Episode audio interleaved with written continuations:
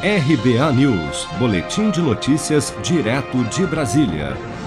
Após dois meses da retomada da obrigatoriedade da prova de vida, cerca de 7 milhões e 300 mil aposentados e pensionistas ainda não realizaram o procedimento segundo o INSS.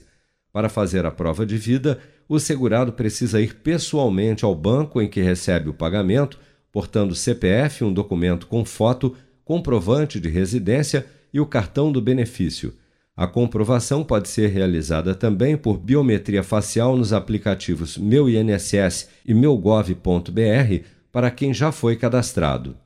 Caso o aposentado ou pensionista tenha dificuldade de locomoção, poderá solicitar atendimento pela Central 135 e agendar a visita de um servidor, como explica o chefe do reconhecimento do INSS de São Paulo, Jefferson Silva. Nesses casos, elas podem entrar em contato telefone 135 e solicitar o comparecimento de um funcionário.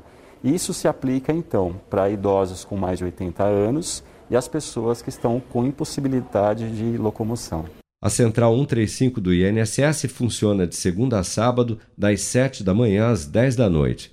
Para evitar aglomerações nas agências, o INSS elaborou um calendário com as datas de acordo com o vencimento do ano passado. Os segurados com vencimento em setembro e outubro devem realizar o procedimento até o dia 30 deste mês. A partir desta data, o benefício será bloqueado. Seja para conquistar sonhos ou estar seguro em caso de imprevistos, conte com a poupança do Sicredi. A gente trabalha para cuidar de você, da sua família e proteger as suas conquistas. Se puder, comece a poupar hoje mesmo. Procure a agência Sicredi mais próxima e abra sua poupança. Sicredi, gente que coopera cresce com produção de Bárbara Couto, de Brasília, Flávio Carpes.